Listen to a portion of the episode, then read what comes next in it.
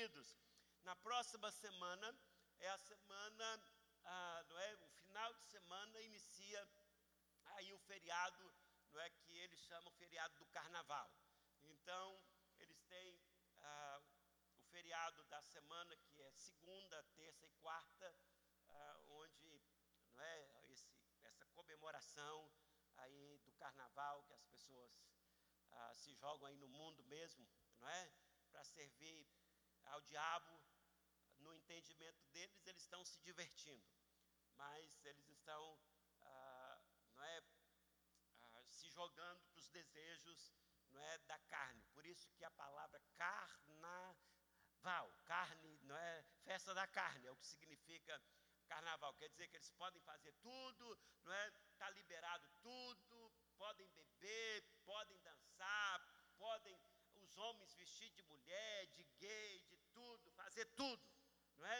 Pode transar, é sexo livre à vontade. É, o, é a imagem, não é do mundo, é essa mesmo.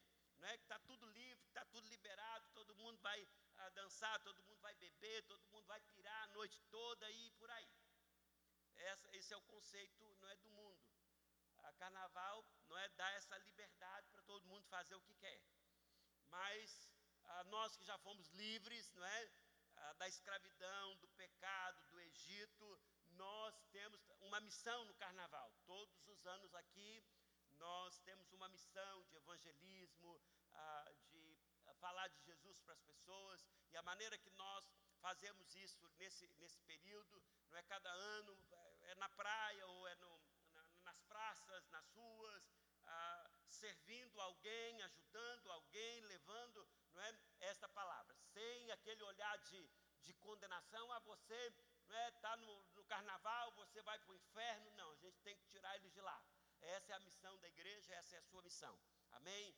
De levar essa luz viva, não é, brilhante, esse, essa alegria que está dentro de nós do dia que você encontrou Jesus, não é?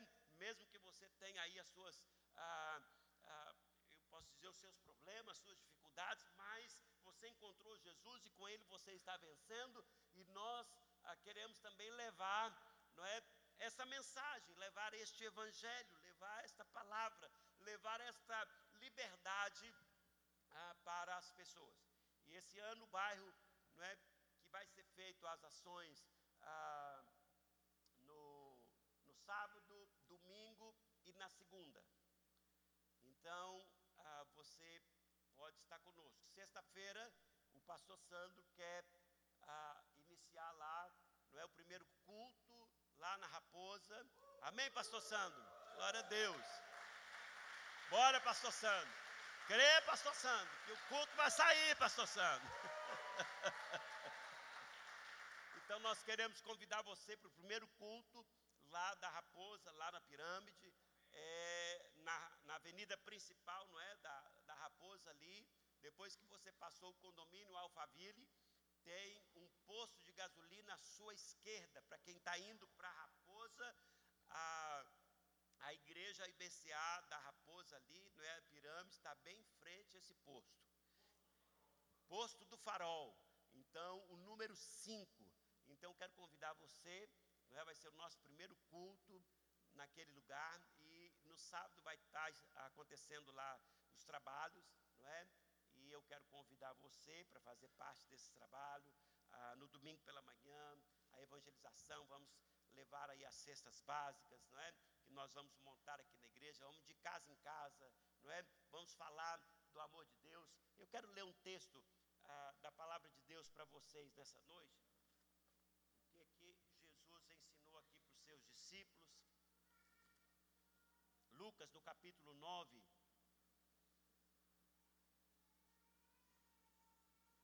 Abra aí a sua Bíblia em Lucas, capítulo 9. Se alguém quiser projetar aqui também, ah, pode. Lucas, capítulo 9.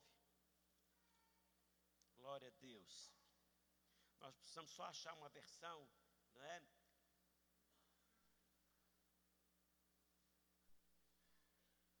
Acharam aí Lucas capítulo 9?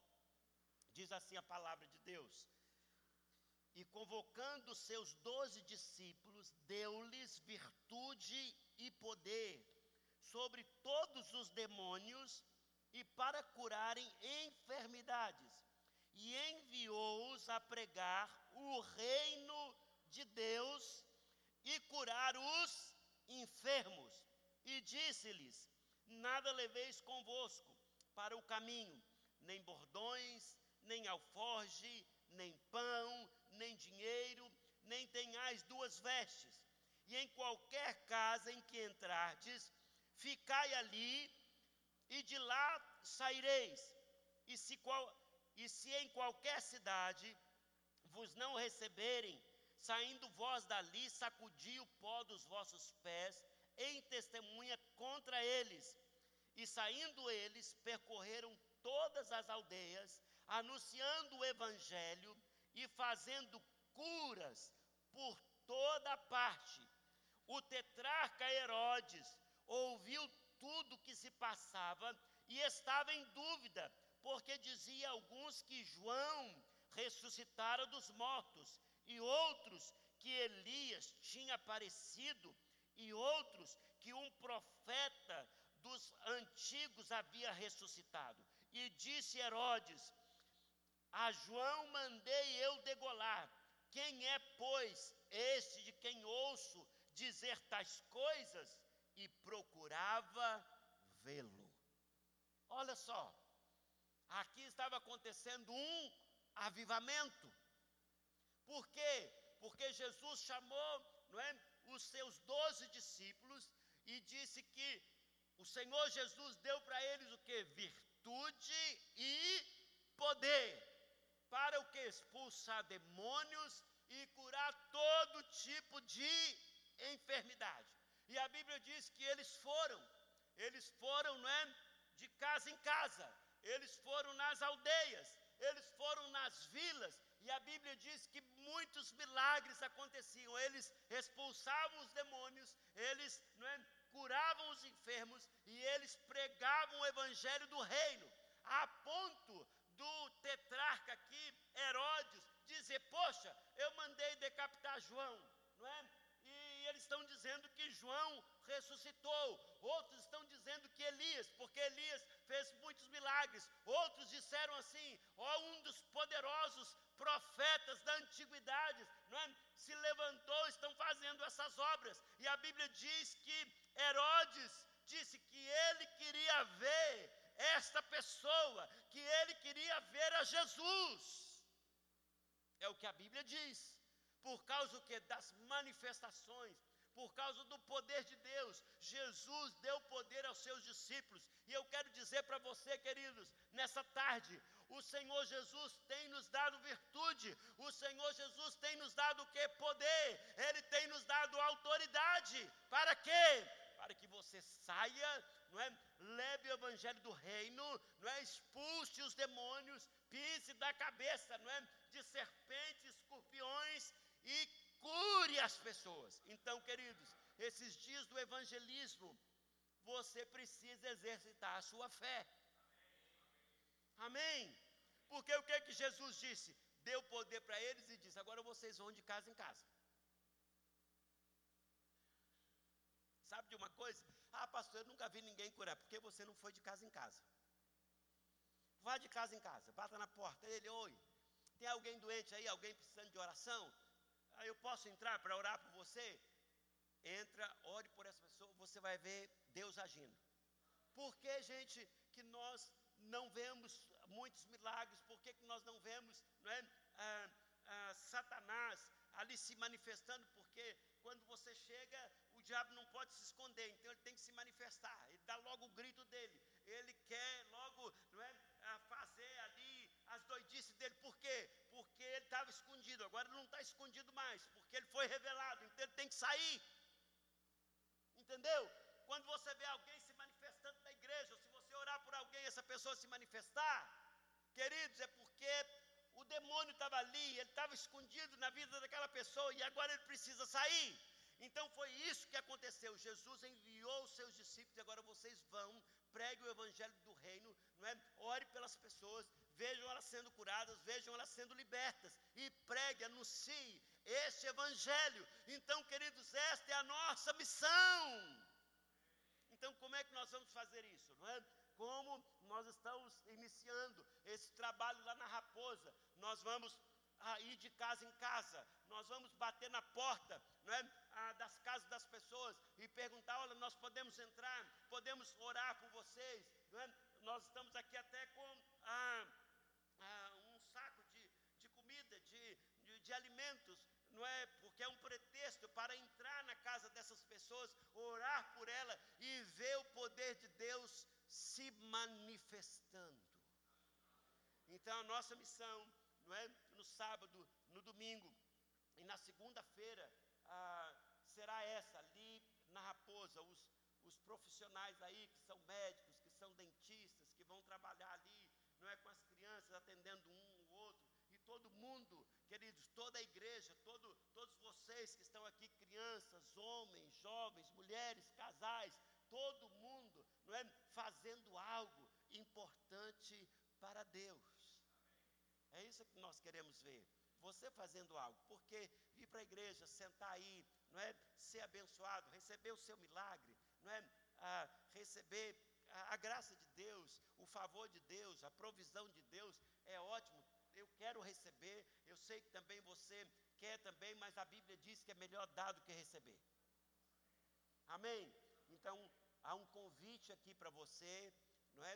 De sair desses dias do carnaval, ah, é? Estar conosco, fazendo esse trabalho, há uma nova igreja surgindo ali ah, na Raposa. Nós queremos evangelizar aquela comunidade, não é? E de maneira que ah, as lideranças ali, até criminosas que existem ah, naquele lugar, que como Herodes identificou que povo é esse, o que, é que eles estão fazendo aqui, não é que manifestações são essas, não é?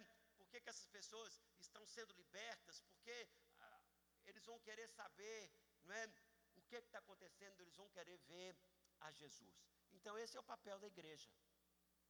Se você está aqui não sabe qual é o papel, o que, que você tem que fazer aqui, o nosso papel como alguém que já teve um encontro com Jesus, é anunciar o reino, é pregar o evangelho. Então, a igreja, queridos, é o veículo que te leva para esses lugares. Então, ah, todos os anos, não é? A gente ah, promove essas ações, esses evangelismos, promove os encontros, não é? Mensais, ah, promovem aqui tantas coisas na igreja para que você saiba de uma coisa: o reino de Deus precisa ser o que? Anunciado. Amém? Então, vai estar acontecendo lá essa ação. Ontem à noite, ah, nós levantamos não é, aqui uma oferta para compra de alimentos, porque, ah, assim, na verdade, nós, eu falei por não estar divulgando ah, já há mais tempo, não é? Ah, as, as, ofertas das cestas básicas, né? da alimentação. E ah, passou por aqui, mas ah, eu acabei esquecendo. Mas ah, se você quer fazer uma doação não é? de cestas básicas em valor, ou você pode comprar lá no mercado, mas nós queremos comprar não é, os fardos e fazer, ah, montar aqui as cestas básicas. E se você quer participar disso, se você pode fazer isso, se você quer fazer a sua contribuição, você pode fazer em cestas básicas, que parece que custa aí 35 reais uma cesta básica, ou você pode dar isso em ah, valores, em dinheiro, amém? Então, se você pode, se você quer contribuir, você pode identificar a, a sua oferta, não é? Para ah, esse evento e nós também ah, vamos levantar a nossa oferta hoje, não é? Como fazemos todos os domingos, como fazemos todos os cultos, porque é a maneira que nós reconhecemos Deus na nossa vida, reconhecemos a provisão e o favor dele, não é? Hoje nós a, a igreja que estava aqui pela manhã, nós fomos visitar a propriedade que foi não é comprada para o local do encontro. Não é? Tem uma foto aí, já, já conseguiram a foto? Já botaram aí ou não? Não tem ainda? Ah, os irmãos que estavam lá hoje pela manhã, nós fomos lá ah, orar, não é? Fizemos uma.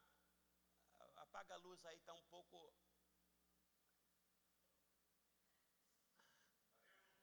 Foi Lucas que tirou aí a, a selfie, né? Tá igual político aí, fazendo Vicente, Vitória. Não é? Ah, então tá aí todos os irmãos que foram visitar a propriedade que nós compramos, aqui no Jardim Eldorado. E aquele ali é o pastor que está ali? Morra, glória a Deus. Debaixo do cajueiro, não é? Temos um, uma propriedade ali, vamos fazer lá um lugar para honrar o nome do Senhor. Amém? E eu quero dizer, queridos, que essa propriedade ela foi comprada com dízimos e oferta dos irmãos. Amém? Glória a Deus. Porque tem gente que não colabora com dízimo e oferta porque fica desconfiado. O que, que o pastor está fazendo com o dinheiro, dízimos e ofertas? Tem gente que pensa assim. Tem, tem ainda irmão que é tão tolo, que é, é tão desconfiado, não é? que ele é capaz de reter a, as ofertas, de reter o dízimo, porque ele não acredita, não é, que ah, o dinheiro que ele dá na igreja é para fazer alguma coisa. Ele acha que é para encher o bolso do pastor, que é para o pastor ter vida boa. Ainda tem crentes ah, não é na igreja que pensam assim. Mas eu quero dizer, queridos, que o que você investe aqui, você está investindo para o reino, para a obra de Deus. Amém? Então esse prédio foi construído, não é, e comprado com dinheiro de dízimos e ofertas que você dá aqui, que você, não é, a, a, semeia, não é? E a gente fala todos os domingos, por quê? Porque a igreja ela faz esse tipo de trabalho. Então essa casa vai ser restaurada, não é? Ah, nós vamos adaptá-la toda para que seja um local encontro com Deus. E como eu disse lá hoje, porque nós fomos lá jogar óleo, porque eu não sei o que, que eles fizeram lá. Podia ter feito até todo tipo de bruxaria, podia ter feito, não é? Lá, não é? Todo tipo de coisa ruim, mas agora pertence a Deus, agora pertence a Jesus. E tudo que se fizer ali vai ser para honra e glória do Senhor. Amém?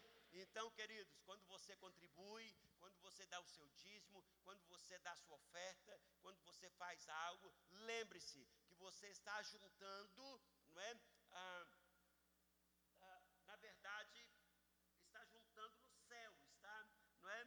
Ah, dando a Deus, está fazendo com que esse trabalho, não é? Cresça, que esse trabalho desenvolva. Então, eu quero incentivar você a ser sempre fiel, não é, a dar segundo as suas posses. Você é, a, ganha muito, contribua com muito, porque Deus é generoso. Lembre-se disso, é? Mais generoso é Deus do que nós. Então, se você está fazendo a sua parte, eu tenho certeza que Deus ele tem o compromisso de fazer a dele. Amém? Então não seja assim, ó. Então, se você pode, contribuir com as cestas, contribui, contribua, não é? Devolva, devolva o seu dízimo, porque o dízimo é do Senhor. Nós temos aprendido isso aqui a cada não é, ministração, a cada domingo, a cada culto, o dízimo pertence ao Senhor. Nós ofertamos porque amamos a Deus, porque estamos vendo a obra de Deus crescer. Isso para nós o que é um privilégio. Amém? Você poder olhar para essa igreja, olhar para essa propriedade, olhar para outras coisas que nós temos feito e dizer, eu estou fazendo parte, não é disso, não é? Eu contribuí, eu investi. Agora, a recompensa vem de quem? A recompensa, ela não vem do pastor de vocês, a recompensa vem de Deus. Amém? Porque ele sabe recompensar muito melhor do que eu. Então, se ele tem que recompensar, ele vai recompensar a sua vida, ele vai abençoar você, ele vai prosperar você. Então, ah, segundo a sua medida, é aquilo que você terá. Amém? Então, agora é uma oportunidade de você devolver o seu dízimo, devolver a sua oferta. Amém? Se você quer dar uma oferta além para cestas básicas, dê aí 10, 10 cestas, 20 cestas, 100 cestas. Amém? 10 cestas, 350 reais. Tem muita gente aqui que pode dar 350 reais, não é? 100 cestas, 3.500 reais, baratíssimo, não é? O que é 3.500 reais para Deus? Não é nada. Então, cabe a você entender e, receber o desafio e fazer alguma coisa, amém? Uh, dar uma oferta. Eu acho que Deus, Ele age segundo, não é, aquilo que você dá uma resposta para ele, quando você também dá uma resposta. Isso é fé. Quando alguém desafia você, não é? Você aceita o desafio, o que é que você faz? Você pode dar uma resposta aos céus, dar uma resposta à palavra de Deus, dar uma resposta ao Senhor. Foi assim, não é, com muitos reis, foi assim com muitos homens de Deus, sempre dando uma resposta. Nós vemos ali Abraão, quando não é, Deus pede a Isaac, Abraão, sem tutibiar, ah, Abraão, sem não é, medo, pegou Isaac pela manhã, foi, não é, e foi oferecer Isaac ao Senhor. Então, queridos, quando ele está lá oferecendo Isaac, a Bíblia diz então que Deus, não é, intervém, que Deus provê, e Deus diz para ele, não é, agora eu sei, não é que tu és um homem fiel, e agora fazer a sua descendência, não é em milhares. Então, queridos, é assim, não é? Quando você obedece a Deus, quando você cumpre a sua palavra, Deus é poderoso para fazer muito mais, não é? Além de tudo que você pensa e pede. Talvez você você está aí pensando em coisas grandes, não é? Deus, os pensamentos de Deus a teu respeito são muito maiores do que aquele que você pensa e muito maior ainda daquilo que você pede, porque é, às vezes a gente pede, Deus nos dá algo que é muito maior do que aquilo que nós pedimos. Então você precisa confiar nesse Deus, você precisa confiar na sua, na, na, na sua palavra. Como nós estamos, estávamos can, cantando aqui, que a paz é a promessa dele, não é? que a bênção é a promessa dele, que a cura é a promessa dele, que a provisão é a promessa dele. Então nós podemos, queridos, né, nos agarrarmos nas promessas de Deus. Amém?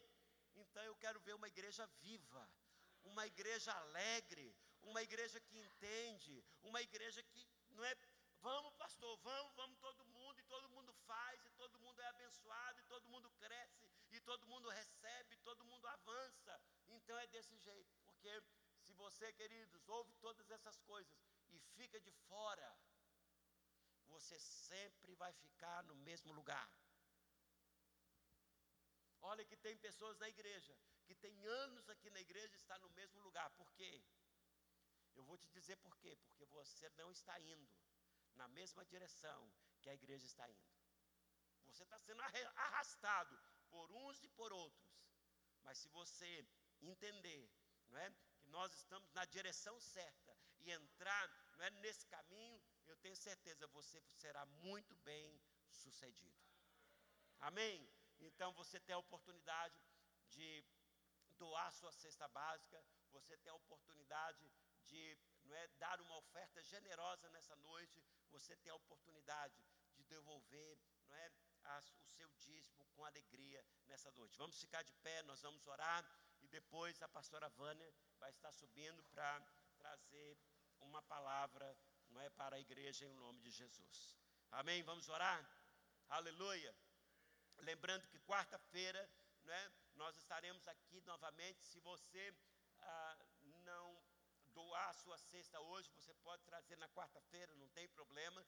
Amém? No final de semana, nós vamos estar ah, lá na, na Raposa, na pirâmide, fazendo esse trabalho de evangelismo, não é? alcançando almas para Jesus. E é um desafio para todos vocês estarem lá conosco. Amém? Se você não sabe, pergunta aí para o irmão que está do, está do seu lado como é que vai ser. Não é? Nos procure, procure a liderança dessa igreja, procure o pastor Sandro, não é? Procure Zé Carlos, procure não é? os líderes de equipe, procure as meninas que estão lá na porta, dá um jeito, ligue para alguém, chame, não é? se informe e se você não conseguiu falar com ninguém, vai para lá. Amém? Vai para lá que você vai encontrar um povo que está faminto, que está queimando por Jesus, e é isso que nós queremos, queimar, não é, para Jesus. Amém. Fecha os teus olhos, vamos orar, Pai, no nome de Jesus. Obrigado nessa noite, obrigado pelo teu povo, obrigado pela provisão, obrigado, meu Deus, por cada oferta que está sendo ah, doada nesta noite com fé meu Deus, aqueles que estão trazendo, meu Deus, aí as primícias, meu Deus, os dízimos, que estão, meu Deus, trazendo essas cestas básicas, aqueles que estão, meu Deus, doando, meu Deus, nesta ah, noite com alegria, segundo, meu Deus, aquilo que o Senhor tem abençoado a vida dos nossos irmãos, e nós queremos, meu Deus, que o Senhor possa suprir com abundância cada, meu Deus, pessoa que está trazendo as suas ofertas, meu Deus, diante de ti. Que eles possam fazer isso com alegria, sabendo que, ah, meu Deus, essas sementes, elas vão frutificar a 30, 60, a 100 por um. É o que nós oramos, meu Deus, nessa noite, crendo em o nome de Jesus. Amém e amém. Saia do seu lugar, vem aqui, coloque a sua fé.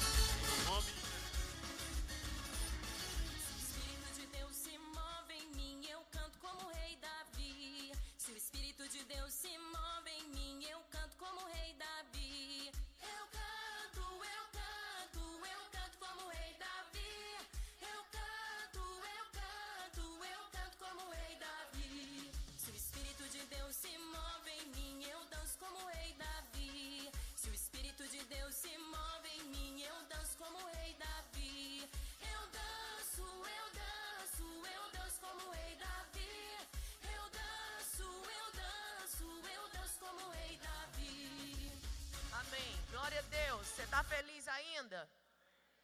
Quero aproveitar e mostrar para vocês.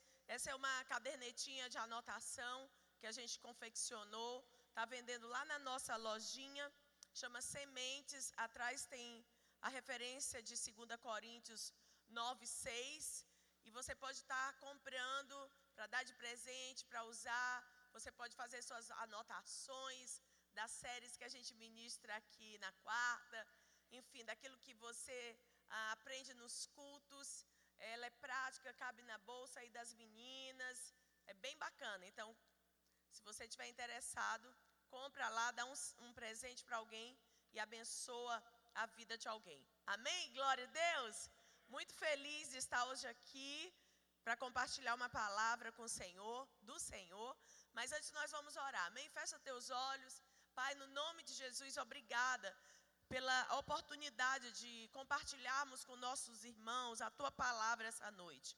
Meu Deus, que o teu espírito possa me usar, além das minhas limitações, fraquezas, que o Senhor possa ser livre essa noite para falar aos nossos corações.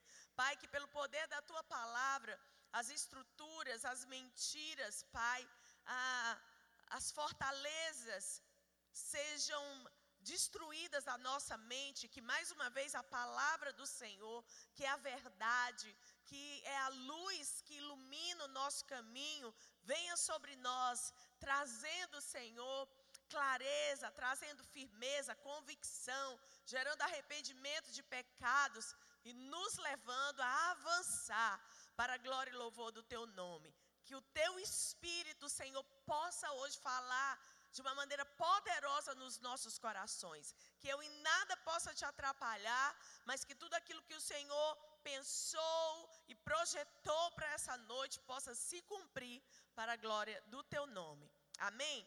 Eu quero que você abra sem demora a sua, a, sua Bíblia no Salmo 73, o Salmo de Asaf, e eu quero pensar com você algumas coisas hoje a respeito ah, da batalha que existe nos nossos corações e pelos nossos corações e dessa batalha que se estabelece na nossa mente. Espero que essa noite eu possa trazer alguma luz para você, para que de fato você saia um vencedor nessa batalha, porque esse é o propósito de Deus. Amém? A gente está inserido dentro de um, um ah, um contexto de guerra, uma guerra que acontece na nossa mente, mas Deus já te equipou, Deus já te deu todo o recurso necessário para que não apenas você vença, mas para que você seja mais do que vencedor. O que que pode ser? Durante muito tempo na minha vida eu pensei, o que que é ser a... porque vencedor já é alguém que ganhou, que venceu, mas a palavra do Senhor diz que nós somos mais que vencedores. Eu acredito que essa palavra está ligada ao contexto de Romanos 8, onde diz que todas as coisas cooperam para o bem daqueles que amam a Deus. Então eu quero crer que mais que vencedor é alguém que até mesmo ah, dentro do contexto da batalha, até mesmo quando ele foi ferido, alvejado, atingido, isso tudo aconteceu dentro de um propósito, não para nos matar ou nos ferir, mas para nos tornar melhores. Amém? Glória a Deus. Você está feliz, igreja? Aleluia. Então, Salmo 73, eu quero que você pense junto comigo, fique ligadinho aí, que Deus possa falar conosco essa noite. Salmo 73, verso 1. A gente vê que ele vai começar de uma ele inverteu aqui a história e ele começa dizendo: "De fato, Deus é bom para com Israel". Essa palavra de fato ah, mostra que ele só chegou a essa conclusão, ele só chegou, na verdade, a essa convicção, amém? E Deus quer gerar convicção no nosso coração. Convicção é diferente de informação. Se você tiver só informação da Bíblia, se você tiver só uma teoria bíblica, você vai ser fraco, vulnerável, frágil.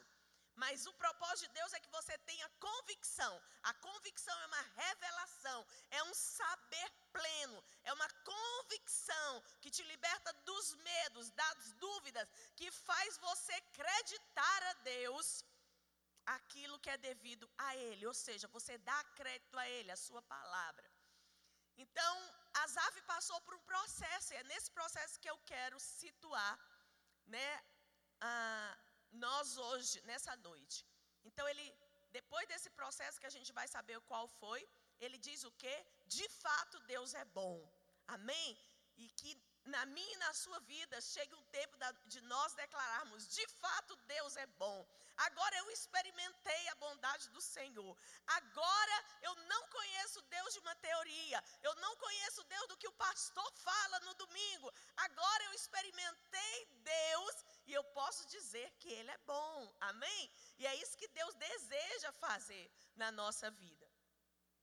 Mas, a partir do verso 2, você vai ver o que ele fala sobre uma guerra, sobre um, um momento de uma batalha intenso que ele viveu. Ele diz: Quanto a mim, porém, quase me resvalaram os pés. Pouco faltou para que eu me desviasse. Pouco faltou para que se desviassem os meus passos, pois eu invejava os arrogantes ao ver a prosperidade dos maus. Para eles não há preocupação, o seu corpo é forte e sadio, não partilham das canseiras dos mortais, nem são afligidos como os outros, por isso a soberba os cinge com, como um colar, e a violência os envolve como um manto. Os olhos saltam-lhes de tanta gordura, do coração deles brotam fantasias. Zombam e falam com maldade, falam da opressão com arrogância. Abram a, abrem a boca para falar contra os céus e a língua deles percorre a terra. Por isso o seu povo se volta para eles e os tem por fonte da qual bebem com avidez. Eles dizem: Como Deus ficará sabendo? Por acaso o Altíssimo tem algum conhecimento? Eis que esses são os ímpios e sempre tranquilos aumentam as suas riquezas. Então, Asaf, ele olhou para fora. Ele olhou para o padrão do mundo e ele achou o quê? O time de lá está vencendo. Ele olhou para o mundo e falou: os que estão lá fora estão melhores do que os, os que estão aqui dentro. Eu quero te dizer que o, o diabo ele é um bom marqueteiro. O diabo é um bom publicitário. Ele faz, ele pinta um engano para a gente. Você já viu que Hoje de manhã eu estava falando que quando a, a televisão entrou no mundo e ela mudou, alterou toda a sociedade. E uma das coisas que aconteceu para as pessoas que ficavam muito tempo diante da televisão é que elas mantinham meio que um relacionamento com os personagens da TV. E aquilo meio que ia moldando, a gente ia acreditando em alguns estilos de vida. E sabe que hoje nós olhamos, a cada um de nós, muitas vezes contemplando as redes sociais, contemplando, né, a vida fake, a fake news, né, que são no, apresentada através das redes, a gente acaba comprando aquela ideia de que quem está fora de Deus às vezes está mais feliz. Porque, afinal, é pintado um quadro para a gente de que o rico né, não tem problema, ele está lá naquele iate em Angra dos Reis, naquele mar azul, comendo aquela lagosta, aquele camarão empanado, com aquela mulher linda, né? Ele tem um carrão, ele não fica nem gripado, e parece que vai de bem, sempre, né? De bem a melhor. E foi exatamente esse quadro que Azaf olhou e ele entrou numa guerra. E eu quero te dizer que existe hoje uma publicidade lá fora. Existe hoje uma publicidade mentirosa que quer dizer para mim e para você que quem está fora de Deus está melhor do que aqueles que estão em Deus.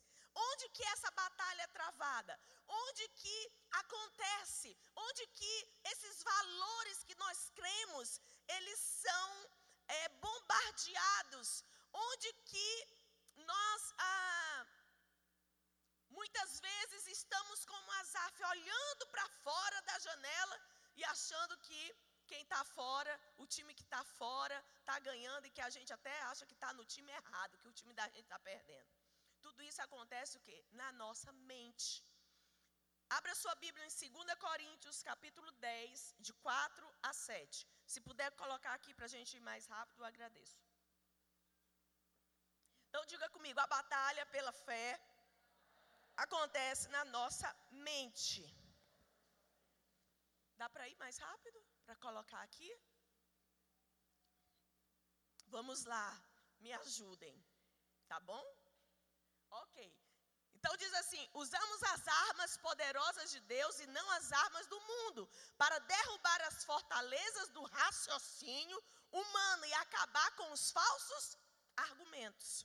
Olha só, aqui Paulo está dizendo o quê? De um retrato de uma batalha que acontece aonde? Onde que os argumentos vêm? Onde que essas falsas ideias, esses falsos raciocínios se instalam? Na nossa mente. Lá está a guerra. A guerra é instalada na nossa mente. E nós precisamos entender. Pode tirar, pode acender as luzes. Eu quero que vocês trabalhem junto comigo. Amém? Você coloca o versículo e a gente caminha para a gente ir um pouco mais rápido. Então, essa, essa guerra que é instalada na nossa mente ah, vai nos sabotar quando nós conseguimos ah, ser enganados, ou seja, sermos, ah, quando nós colocamos para dentro de nós uma falsa ideia. Então, deixa eu te dizer uma coisa: como que o diabo destrói a nossa fé, como que o diabo consegue as, nos colocar é, como alguém que está abatido na batalha. Ele faz isso quando ele consegue acessar o nosso sistema de crenças.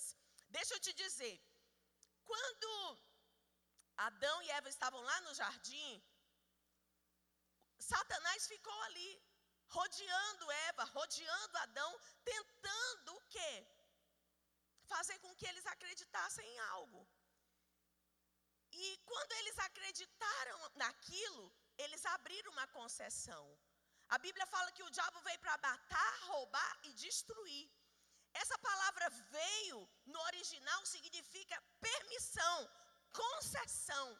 Então o diabo fica ao nosso derredor, tentando nos convencer de alguma coisa, para que a gente permita, para que a gente dê uma concessão a ele. Como que a gente dá essa concessão? Acreditando nas suas mentiras. O diabo, irmão, ele não te controla de fora, ele te controla de dentro. Ele precisa ter essa permissão. Um argumento precisa entrar dentro de você que faz, vai fazer parte do seu sistema de crença. E quando você acredita no engano, e quando você acredita numa mentira, toda a sua vida, todas as suas atitudes vão ser moldadas por aquele argumento enganoso. Muitas vezes o diabo fica aí te depreciando, muitas vezes ele fica dizendo que você não pode, que você não consegue, que você é isso, que você é aquilo. Muitas vezes ele fala para você sobre a sua antiga natureza. muitas vezes ele diz que você nunca vai mudar. E tem muita gente dentro da igreja acreditando isso, mas eu quero te dizer essa noite: ei, a nova natureza é muito superior do que a sua velha natureza. E a, a velha natureza não é párea para aquela nova natureza que foi implantada dentro de você. E a Bíblia diz que nós não somos mais escravos do pecado. Nós somos livres. Me ajuda aí, dá um glória a Deus, faz algum movimento, porque a sua natureza nova em Cristo Jesus, a obra de redenção na cruz foi suficiente para nos mudar. Então, uma guerra estabelecida, uma guerra para fazer com que você acredite nas mentiras, porque uma vez que você acredita, você vai ser fragilizado você vai ser alguém que não vai conseguir vencer a batalha. E o que que Asaf viu? Ele ficou olhando para aquele quadro, amém? Do verso 2 ao verso 12. Você vai ver que ele vai sendo guiado por um quadro.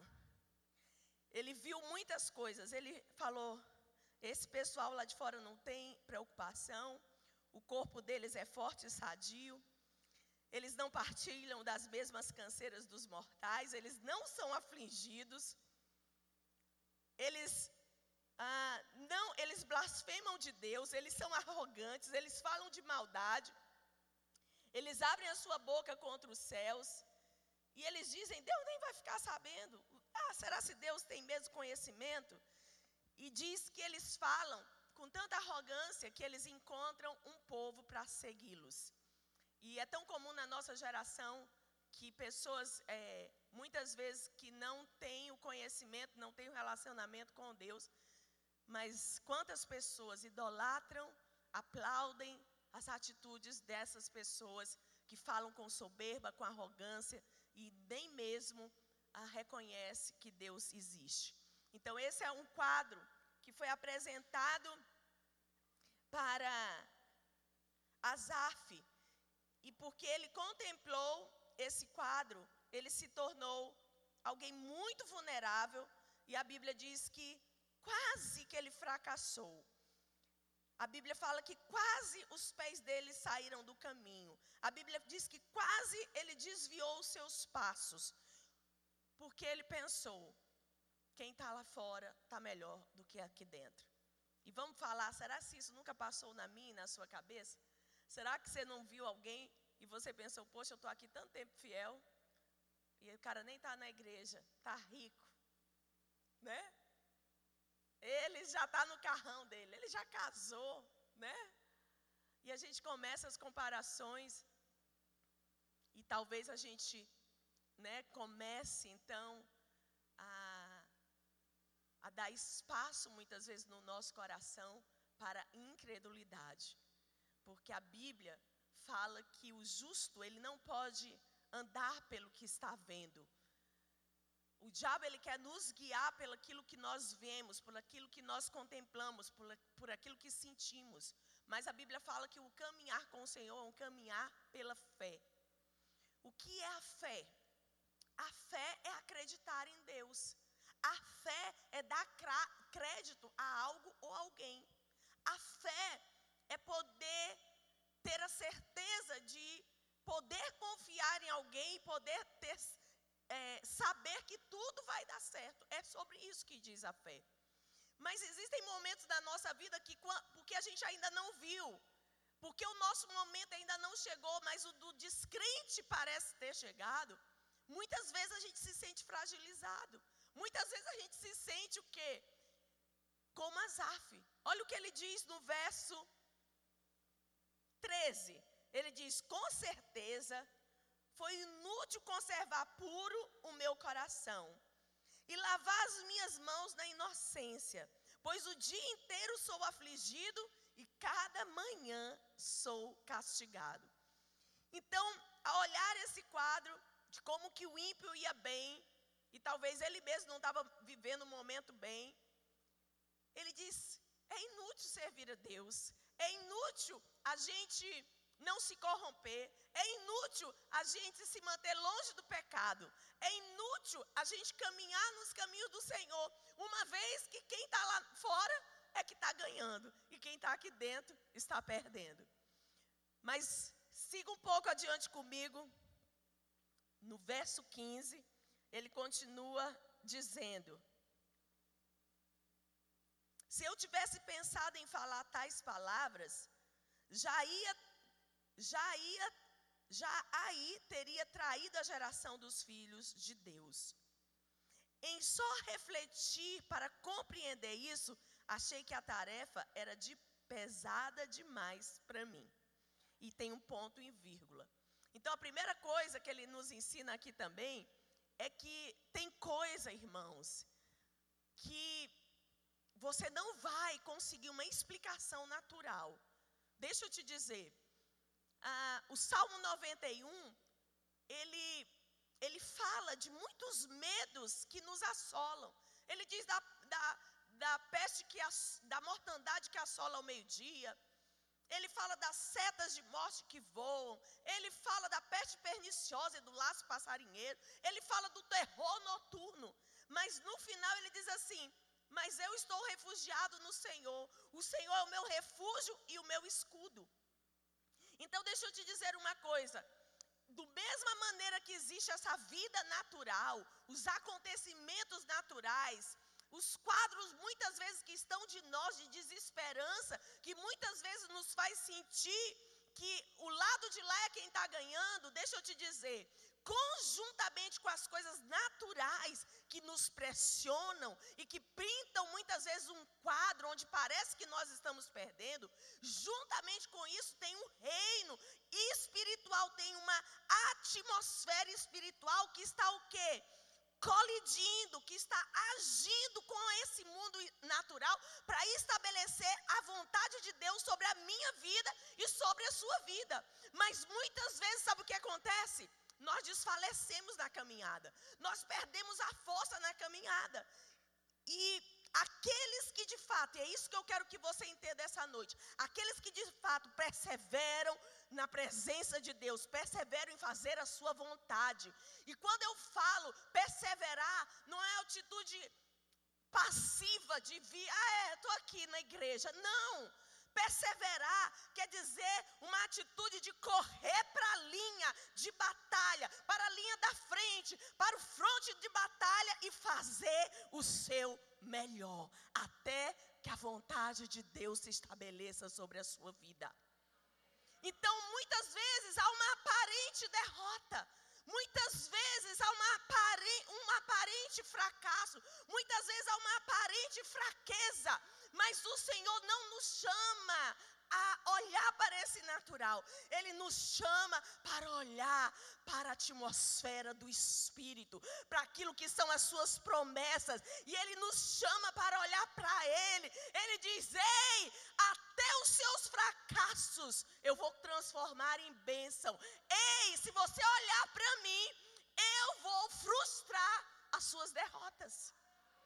Mas muitos de nós contemplamos o natural e ficamos apavorados, ficamos assustados. Aí começamos a nos comparar, olhamos quem está fora e parece que quem está fora está melhor do que nós. Deixa eu te falar, o diabo é um bom marqueteiro. Diga para a pessoa do seu lado: não acredita na fake news do diabo. Quem está fora de Deus está sendo destruído. Quem não está efetivamente servindo o Senhor está enfraquecendo. Você foi chamado não para viver rastejando e acuado. Você foi chamado para voar, para estabelecer, para modelar a cultura da nossa geração. Você é uma cidade iluminada e você não pode ser escondido. Alguém dá glória a Deus. Aleluia! Fala para a pessoa do seu lado: é impossível que você perca. O diabo está dizendo que você não vai conseguir virar. O diabo está dizendo que as promessas não vão se cumprir. Ei, vai sim, porque a Bíblia diz que todo aquele que confia no Senhor não será decepcionado. Para quem que você está olhando para o natural? Você está olhando para as promessas. Tem gente que está só se arrastando. Tem gente que está na igreja perdeu a fé. Você não foi chamado para se arrastar. Você não foi chamado para sobreviver. Você não foi chamado para as migalhas. Você foi chamado para o banquete. Você é filho. Tem realidades espirituais para mim, para você acessar. Sabe onde está a grande confusão? Me ajuda aí, gente, que eu quero voar. Aleluia. Você sabe onde está a grande confusão? Vai comigo no verso 17.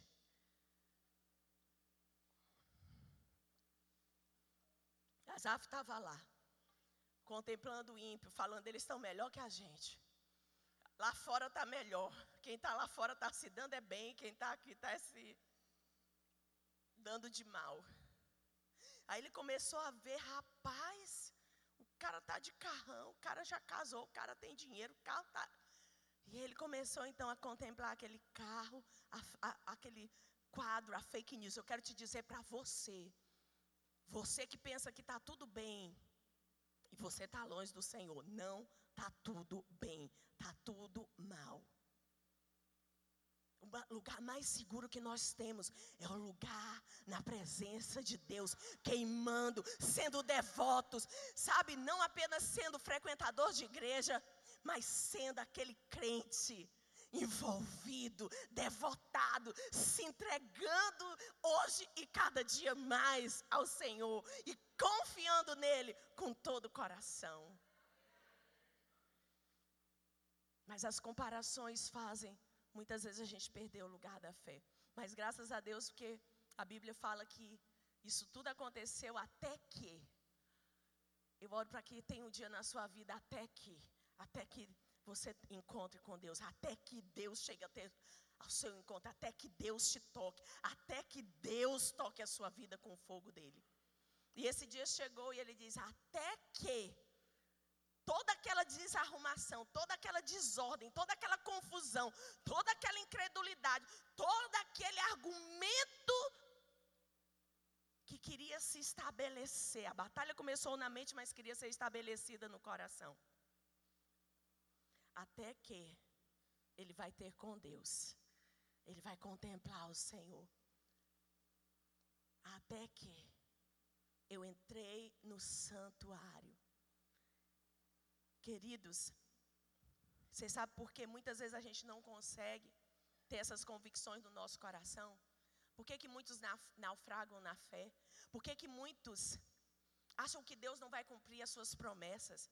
Por que, que muitos acham que Deus não vai fazer na sua vida aquilo que Ele disse que vai fazer? Porque Deus, Ele nunca pensou na nossa proteção a partir de uma guerra espiritual ou a partir da placa de uma igreja. Vocês sabem como que Deus pensou em proteção para as nossas vidas? Através de relacionamento.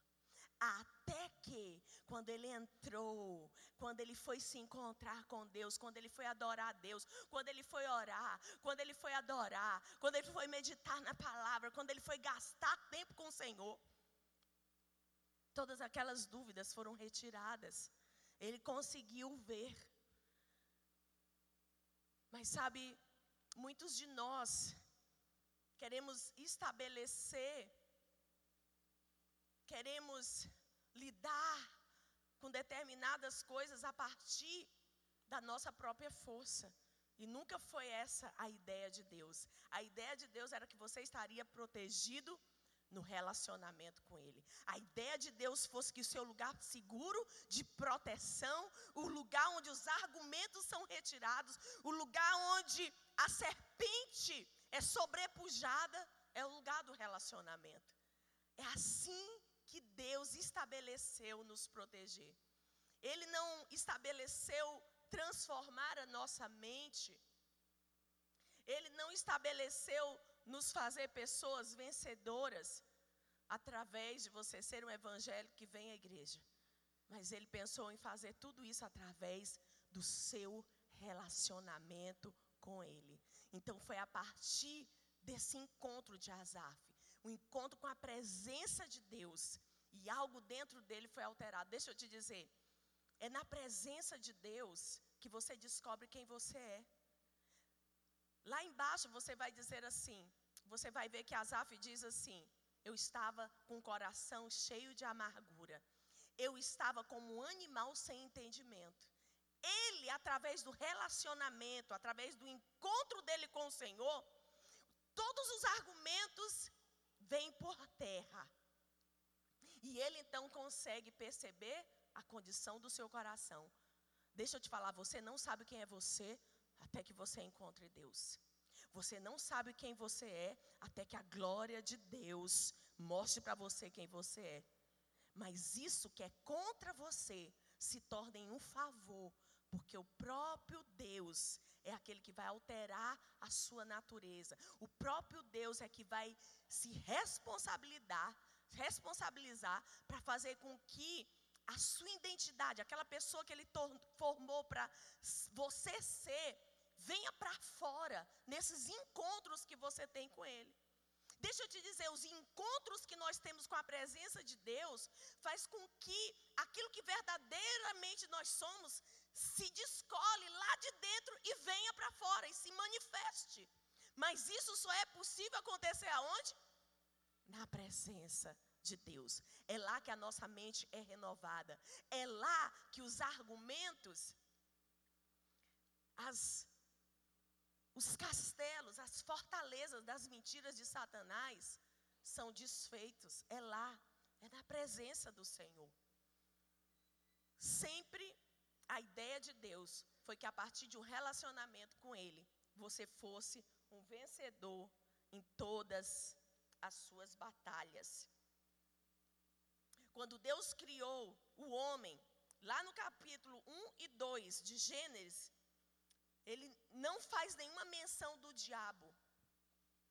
E por que, que Deus não avisou para Adão e Eva que a serpente estava ali no jardim? Vocês já pensaram?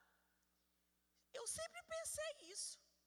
Eu digo, mas por que, que Deus não avisou? Porque eu ficava pensando, poxa, se Deus tivesse avisado, se eu fosse Eva, e aí Deus tivesse dito para mim, Eva, vigia, né?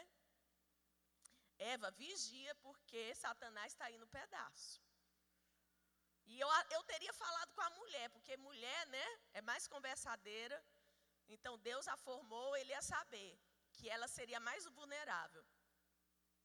Então eu teria avisado, mas Deus não fala. Por que, que Deus não falou? Porque Deus não projetou, a ideia de Deus não era proteger Adão e Eva do diabo, mas a ideia de Deus era proteger Adão e Eva através do relacionamento que eles tinham com Ele. Por isso que relacionamentos te protegem. Olha, por isso que você precisa vir à igreja. Por isso é que não pense você, não pense você que não há enganos instalados na sua mente quando você escolhe o isolamento. Quando você escolhe, não, não vou sair da igreja, não, mas é só entrar e sair.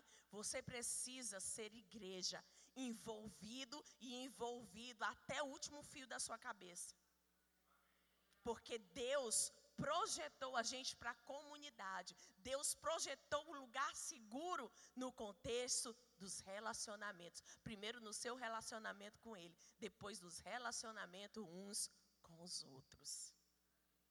Toda a proteção de Deus está no fato de estarmos inseridos dentro do contexto do relacionamento com Ele e do relacionamento uns com os outros. Não pense que você não está sendo moldado pelo padrão lá fora, se você estiver longe desse contexto. Provavelmente você é um evangélico, mas Deus não nos chamou para sermos evangélicos. Deus nos chamou para sermos filhos. Verso 21 e 22, vamos ler? Quando o meu coração estava cheio de amargura e o meu íntimo se comoveu, eu estava embrutecido e sem entendimento. Era como um animal diante de ti. Na presença de Deus é o lugar onde a nossa identidade é formada. Quando entramos na presença de Deus, algo dentro de você vem para fora e se manifesta na comunhão. No encontro com Deus, a minha identidade é formada. Deixa eu te dizer, a Bíblia fala como é essa comunhão. Quando eu vou ler a Bíblia, eu estou tendo comunhão com Deus. Quando eu adoro, eu estou tendo comunhão com Ele. Quando eu estou na casa dele, eu estou tendo comunhão com Ele. Quando eu estou tendo meu TSD, eu estou tendo comunhão com Ele. Agora, olha só o que a Bíblia diz: que Deus, a Sua palavra, e a palavra é Deus, é como um martelo que esmiuça a penha. A penha é uma rocha, uma pequena rocha. Então, olha que Deus está dizendo que Ele é como um martelo que quebra a rocha. Ou seja, Ele quebra os argumentos, Ele quebra as mentiras, Ele quebra os enganos que estão o quê? Tentando se estabelecer dentro de nós. Quando a Bíblia diz que o diabo veio matar, roubar e destruir, essa palavra veio no original significa permissão ou concessão. Então, olha só o que acontece. Eva ficou ao derredor. Ao é, Satanás ficou ao derredor de Eva. Ficou ao derredor dela até conseguir uma concessão. Até conseguir uma permissão. E ele está ao meu redor e ao seu redor hoje. Até que ele consiga uma permissão. Até que ele consiga uma concessão. Ou seja, quando nós conseguimos, ou melhor, quando nós damos para ele a concessão, nós acreditamos numa mentira dele. E essa mentira se estabelece dentro de nós. E essa mentira então começa a guiar ou estabelecer o nosso padrão de comportamento. Então, muitas vezes, os problemas que a gente tem da nossa identidade Deixa eu te falar uma coisa: seus problemas não estão fora de você, estão dentro de você. Deixa eu te dizer: meu marido veio de uma família, eu vim de outra. Quando eu era bem pequenininha, minha mãe dizia assim para todas nós mulheres: ela, ela nos fez acreditar que homem não era para ser respeitado. Minha mãe me fez acreditar nisso e todas as minhas irmãs. Ela fez isso, ela não sabia o que ela estava fazendo, mas esse era o sistema de crença dela, porque ela havia sido magoada e ferida dentro do casamento. Então ela achava o quê? Que as filhas deveriam ter independência financeira e nunca deixar homem nenhum mandar nelas. Então eu fui, eu cresci e talvez você, eu me converti e eu pensei assim, ah tá, eu não posso acreditar nisso, isso, isso é uma mentira. Mas sabe que demorou muito tempo para eu entender que aquilo que eu tinha como uma teoria, aquilo que eu tinha como uma verdade, não operava dentro de mim. O que me sabotava era essa verdadezinha que tinha sido plantada lá na minha infância, lá na minha juventude. E eu podia me esforçar, eu podia ser a pessoa mais serva que existia, mas em determinado momento aquela natureza ela voltava então porque era uma verdade que tinha achado acolhida dentro de mim. Havia uma permissão para eu pensar daquela forma. E eu nem mesmo conseguia enxergar. Até que dentro da presença de Deus, um dia Deus me mostrou isso. E eu falei, Deus, e agora? Como é que a gente tira uma coisa que a gente nem sabe que tem? E eu quero te dizer uma coisa: a resposta de Deus para mim foi: a nova natureza que eu formei a partir da cruz, a partir do sangue do meu filho, não é párea para essa velha natureza. Você não é mais escravo do pecado. Venha para mim. E eu quero te dizer isso. Seja o contexto que existe dentro de você de complexos, o contexto de você de vítima, o contexto de você que faz você não acreditar que Deus tem uma coisa grande para você viver, o contexto que faz você duvidar de quem você é, do amor de Deus por você, daquilo que Ele tem para cada um de nós. Deixa eu te dizer uma coisa. Independente de qualquer argumento que possa ter se estabelecido dentro de nós.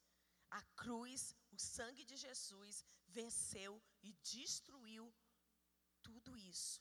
E Deus está aqui essa noite para te dizer que você pode escutar da voz dele dizer: confia, porque vai dar tudo certo.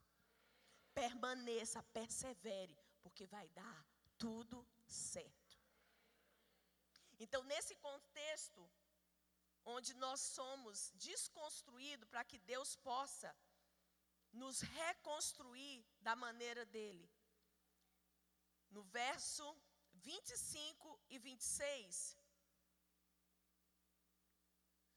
diz assim: Quem tenho eu no céu além de ti? E quem poderia eu querer na terra além de ti? Ainda que a minha carne e o meu coração desfaleçam, Deus é a fortaleza do meu coração e a minha herança para sempre. E paralelo a esse texto, eu quero que você abra em Romanos 8, 28. Deixa abertinho aqui no Salmo.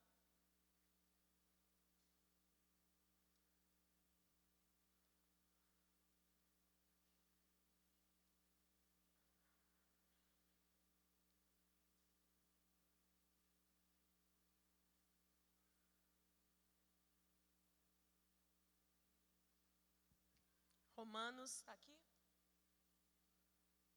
Romanos 8, 28. Pode botar?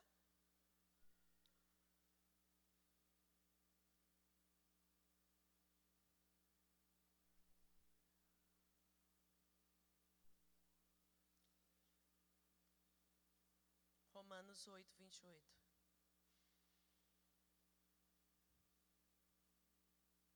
Estamos certos que Deus age em todas as coisas com o fim de beneficiar todos os que o amam, dos que foram chamados conforme o seu plano.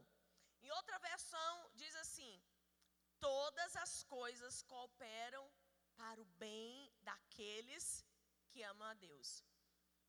Quando Asaf faz referência aqui no verso 25 e 28, ele diz: Quem tenho eu no céu além de ti? E quem poderia eu querer na terra além de ti? Além que a minha, ainda que a minha carne e o meu coração desfaleçam, Deus é a minha fortaleza, a fortaleza do meu coração e a minha herança para sempre. Olha, nessa batalha que existe, você e eu precisamos entender que o nosso refúgio é o Senhor. Essa palavra refúgio, fortaleza na Bíblia, no original quer dizer um lugar de repouso, ou um lugar de parada, ou um lugar onde eu vou dormir até que a chuva passe. Na nossa vida, vai existir sim dias difíceis. Vão sim existir dias onde você vai achar que a fé não está operando. Mas eu quero que você saiba de uma coisa: que na presença do Senhor, a Bíblia diz que quando nós estamos nele, ele se torna o quê? O nosso refúgio. E mesmo nessas aparentes derrotas, e mesmo nesses ah, momentos difíceis, e mesmo que você se sinta muitas vezes atingido, eu quero te dizer uma coisa: que Deus é o nosso refúgio, nada pode nos atingir, porque Ele é onisciente, onipresente, Ele é o Todo-Poderoso. E se eu e você estivermos refugiados nele, até aquilo que te atingir não vai ser para te matar, mas vai ser para cooperar com aquilo que Deus está trabalhando na sua vida para Ele te entregar. Você sabia disso? Você sabia que hoje Deus está preparando você para te entregar coisas? E para que Ele possa entregar essas coisas para você, Ele vai precisar é, trabalhar em você. Ele vai precisar preparar você. E como Ele prepara? Ele prepara nesses momentos difíceis. Ele prepara nesses momentos que você se sente pressionado. Ele prepara nesses momentos da chuva, do temporal, da batalha. Mas nós precisamos entender que se nós estamos refugiados nele, ainda que nós possamos fraquejar, nos sentirmos fracos, a Bíblia diz que ele é a nossa força. A Bíblia diz que Ele é aquele que nos protege, Ele é aquele que é como um escudo ao nosso redor. Mas, pastora, se Deus é o nosso escudo, se Ele está ao nosso redor, por que, que determinadas coisas me acontecem? Bom, se você é aquele filho que persevera, que está perseverando no Pai, que está crendo nas suas promessas, e ainda assim em determinados momentos você se sente atingido, eu quero declarar uma coisa para você. Não é, se você foi atingido, é porque Deus permitiu você ser atingido. E se você foi atingido, é porque Ele está preparando você para te entregar coisas. Faz parte do treinamento e dos processos de Deus na tua vida, não para te matar, mas para te promover. Aleluia! Então deixa eu te dizer, vai dar certo, confia. Vai, entra no descanso do Senhor. Entra nesse relacionamento profundo com Deus. E você vai ver que nenhum daqueles que confiam nele serão envergonhados. Gente, eu estou aqui para te dizer: vale a pena ser fiel. Vale a pena ser entregue, vale a pena dar crédito a Deus, dê crédito a Deus, dê crédito à Sua palavra. Nenhuma das promessas dele deixarão de se cumprir, nenhuma das promessas dele vão caducar. Ele é fiel, ele vai fazer. Tudo que você precisa é ter uma vida devotada a Ele. Saber que Ele nunca teve a ideia de que você vencesse as coisas apenas por ser membro de igreja ou frequentador, ou que você fosse protegido do diabo pela guerra espiritual. Não. O que Ele quer é proteger a é você através de um relacionamento seguro com Ele. O que Ele quer é proteger a mim e a você dentro do contexto desse encontro com Ele. E quando nós fazemos isso, é certeza de que Ele estará conosco, de que nós não vamos ser decepcionados, nós não seremos frustrados. E quando você se sentir fraco, sem força, e quando você se sentir atingido, você vai perseverar você não vai correr para trás, mas você vai correr para frente, para a linha de batalha e dizer: se fui atingido, não é para minha morte, mas é para eu me tornar alguém preparado para receber aquilo que o Pai tem para me dar. As suas guerras dizem respeito a preparo e não a morte. Aleluia. Os sonhos de Deus para você são maior do que os seus pesadelos, são maiores do que os seus medos, do que os meus medos. Conjuntamente com esse mundo natural, existe uma atmosfera espiritual está trabalhando ao meu favor e ao teu favor. Você não está do lado errado, você não está no time errado, o seu time não está perdendo. Não olhe para esse fake news para esse marqueteiro. Amém? Você é uma cidade iluminada que não pode ser escondida. Aleluia. Você modela o padrão que está aí fora. As pessoas vão olhar para você e vai, vão perguntar: qual é o segredo?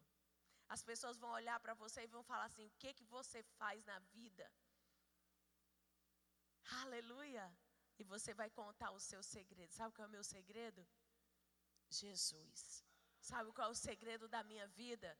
Jesus. Você não vai correr atrás das bênçãos. As bênçãos vão correr atrás de você. Você crê nisso? Fica de pé.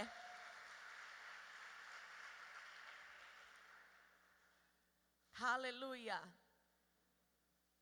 Você está feliz?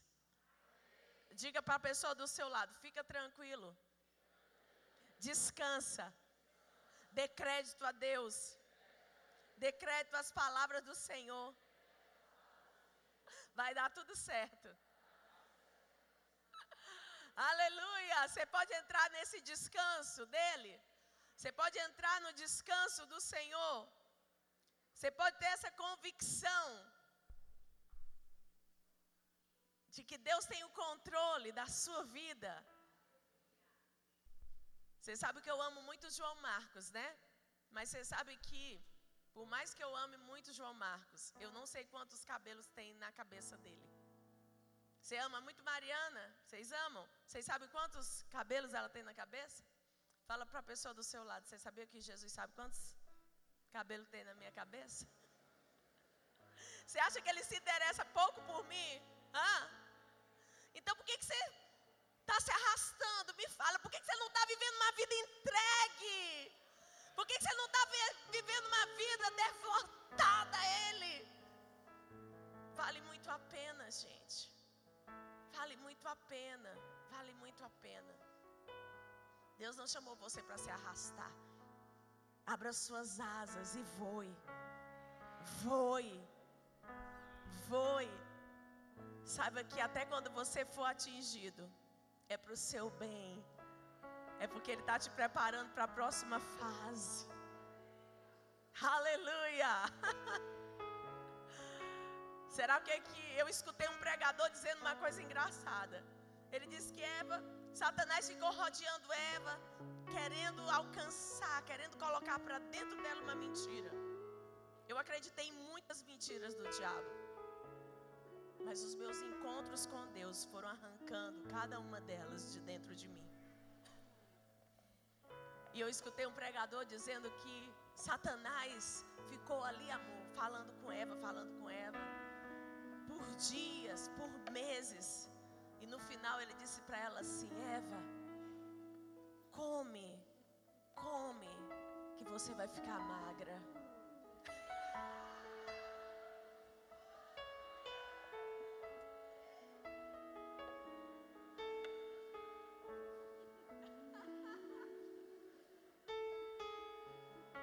que Ele está dizendo aí para você, querido? Ele está te depreciando, dizendo que você não vai chegar, dizendo que você não é, dizendo que você não é crente. Quantas vezes eu escutei ele dizendo para mim: Você nunca vai mudar. Quantas vezes ele falou tantas coisas, até que um dia Jesus falou para mim: Ei, a sua nova, a sua antiga natureza não é páreo para a natureza nova, conquistada pelo sangue do meu filho na cruz do Calvário. Você não pode ser escravo do medo nem da, do pecado. Você é livre, você é livre, você é livre, você é livre. Será que você pode adorar o Senhor? Será que você está ansioso para os próximos 10 anos da sua vida? Porque você quer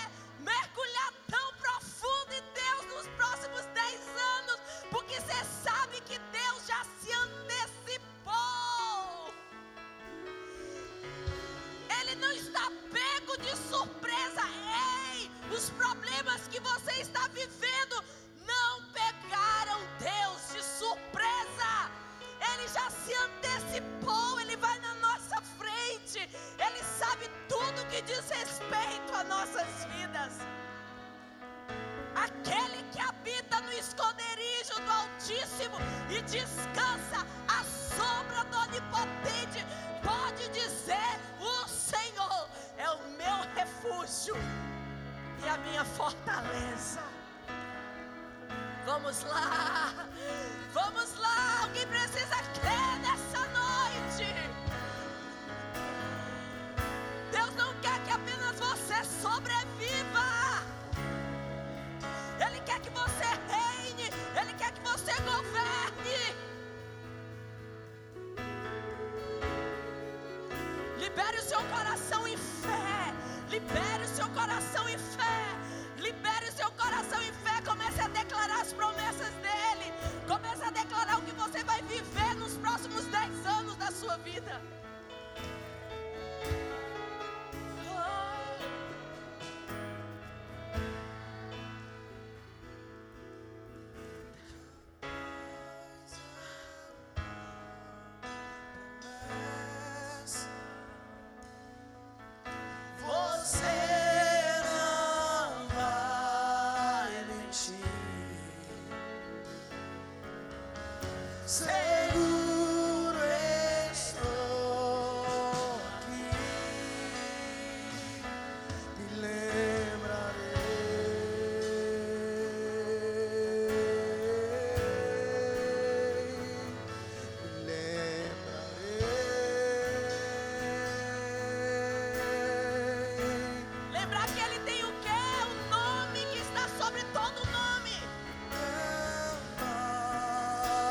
man.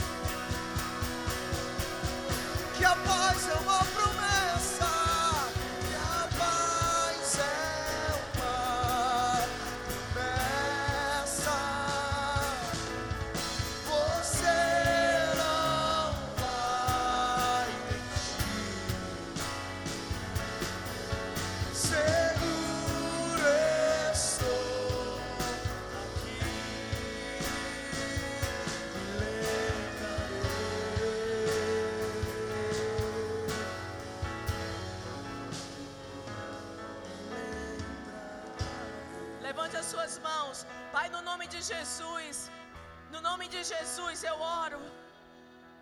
Eu oro para que o teu povo entenda das coisas que estão, Deus, à nossa disposição no encontro diário com o Senhor. Eu oro, meu Deus, para que no nome de Jesus uma fome e sede venha ser levantada no, dentro dos nossos corações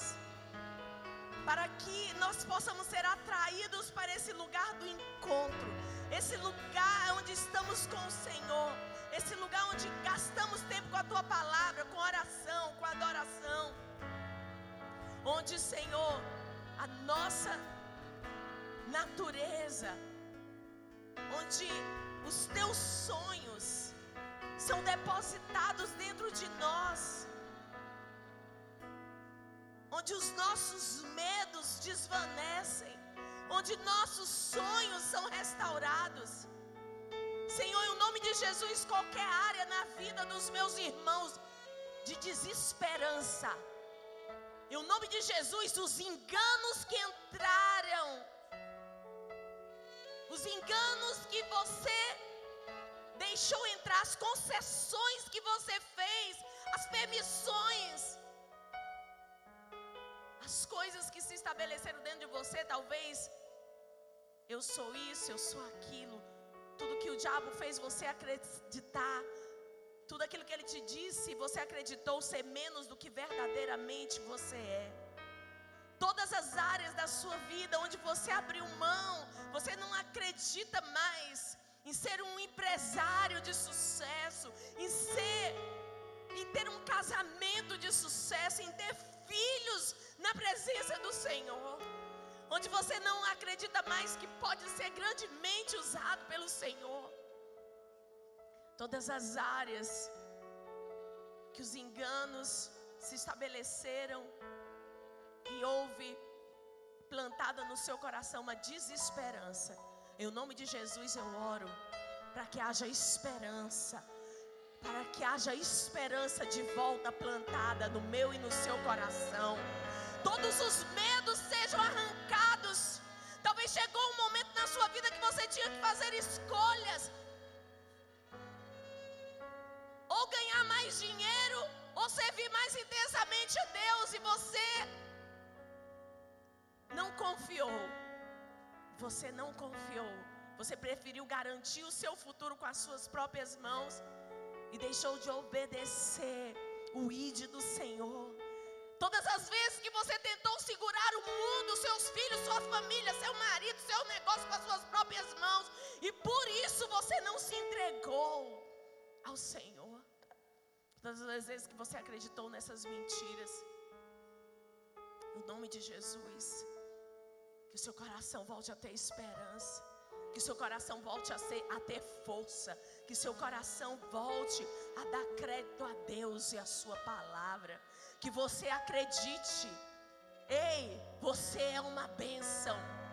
A palavra do Senhor diz: Se tu uma bênção. O que você abençoar será abençoado. Em nome de Jesus, em nome de Jesus, as áreas de desesperança na sua vida vestes de desesperança sejam trocadas hoje por vestes de esperança. Em nome de Jesus, em nome de Jesus, muitos, muitos dos adolescentes dessa casa vão entrar nas melhores faculdades, vão fazer, vocês terão médicos, juízes, terão procuradores, desembargadores. Eu estou declarando essa palavra sobre você casamentos falidos serão reorganizados, reconstruídos. Em nome de Jesus. Muitos de vocês estabelecidos em lugares e esferas da sociedade, lugares de conquista, lugares de prosperidade, lugares de honra e de poder. Mas vocês não perderão o coração Faremos reuniões 11 horas da noite. Porque muitos de vocês vão prosperar, prosperar, prosperar. Mas não irão perder o coração. Não irão perder o coração. Em nome de Jesus.